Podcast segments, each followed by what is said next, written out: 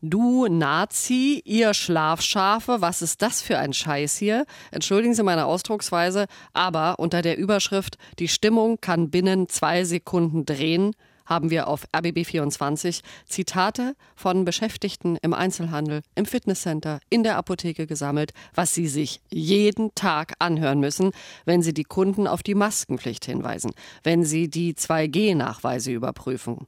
Die Stimmung kann binnen zwei Sekunden komplett drehen. Nun hat das Oberverwaltungsgericht Niedersachsen die 2G-Regel im Einzelhandel gekippt. In mehreren Bundesländern gibt es Klagen, auch in Berlin übrigens. Der Bund hält aber an den Auflagen für den Einzelhandel fest. Da frage ich doch mal jemanden, der sich damit auskennt. Gerhard Scheuch ist äh, Aerosolforscher. Der Physiker berät zahlreiche medizinische und auch politische Institutionen. Herr Scheuch, ich grüße Sie ganz herzlich.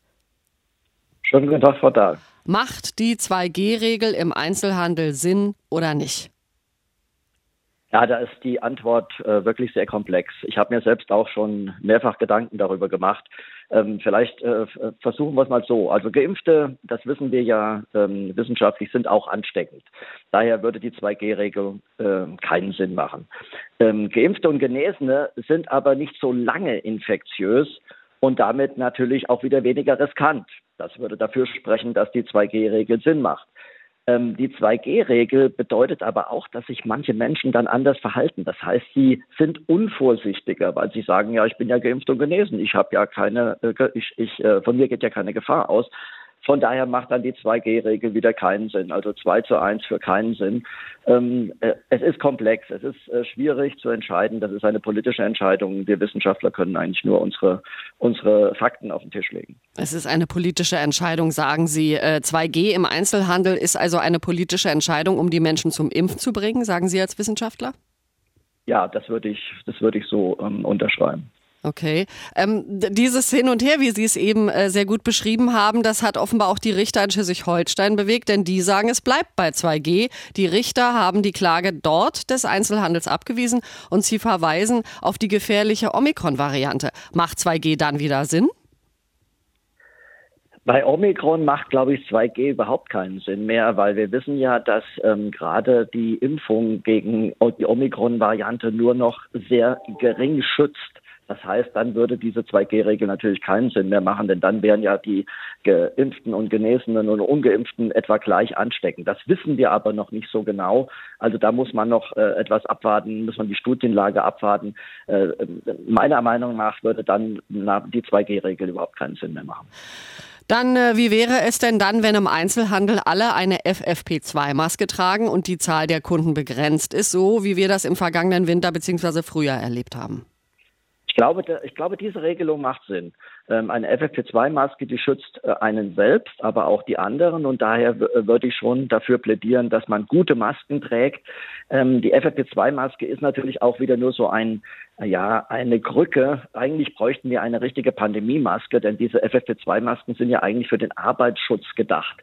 Äh, gerade bei Kindern hat ja die Stiftung Warentest gerade festgestellt, dass keine einzige FFP2-Maske, die im Markt ist, überhaupt vernünftig schützt. Und ähm, da, da stellt sich dann die Frage, wir brauchen andere Maskentypen für diese Pandemie. Aber im Augenblick haben wir nichts anderes und dann macht die FFP2-Maske natürlich sehr viel Sinn. Sagen Sie, ähm, ich habe eingangs gesagt, Sie beraten ähm, sowohl Politik als auch Medizin. Also zum Beispiel das Robert-Koch-Institut weiß ich, aber auch die Bremer Bürgerschaft weiß ich. Warum hören die nicht auf Sie? Naja, das ist eine politische Entscheidung. Da sprechen natürlich sehr, sehr viele Wissenschaftler immer mit und ähm, die Aerosolforschung ist nur ein, ein, ein Teilaspekt der, der Wissenschaft. Und da müssen dann die Politiker aus diesem ganzen ähm, Konglomerat von Informationen, die sie bekommen, eine Entscheidung treffen. Also ich möchte auch nicht in den in, den, in der Haut eines äh, Politikers zurzeit stecken. Ähm, wir Wissenschaftler haben es da leichter. Wir können unsere Fakten auf den Tisch legen, haben aber die endgültige Entscheidung nicht zu treffen. Ähm, Ihrer Ansicht nach macht es auch keinen Sinn. Ich habe mal zur Vorbereitung dieses Gespräches noch ein bisschen was gelesen. Ihrer Ansicht nach macht es auch keinen Sinn, dass zum Beispiel in Brandenburg die Weihnachtsmärkte abgesagt wurden. Nochmal zum Mitschreiben, Herr Scheuch, wo und wie stecken sich Menschen mit Corona an?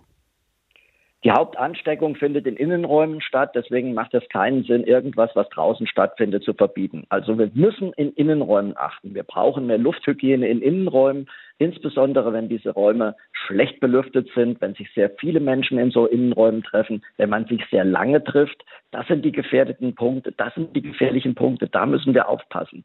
Also wenig Leute in Innenräumen, viel lüften, Masken tragen in Innenräumen, kurze Zeiten, kurze Aufenthaltszeiten, das sind die wichtigen Maßnahmen, die wir eigentlich treffen müssen. Und deswegen machen Verbote von Außenveranstaltungen überhaupt keinen Sinn. Ich danke Ihnen fürs Gespräch. Sehr gerne, Frau Dahl. Gerhard Scheuch war das am Telefon. Er ist Aerosolforscher. Und äh, wir haben gesprochen, da die 2G-Regel im Einzelhandel ja gerade so wild diskutiert wird und jetzt in Berlin auch ähm, der Kaufhauskonzern Galeria Karstadt Kaufhof dagegen geklagt hat. Inforadio vom Rundfunk Berlin-Brandenburg.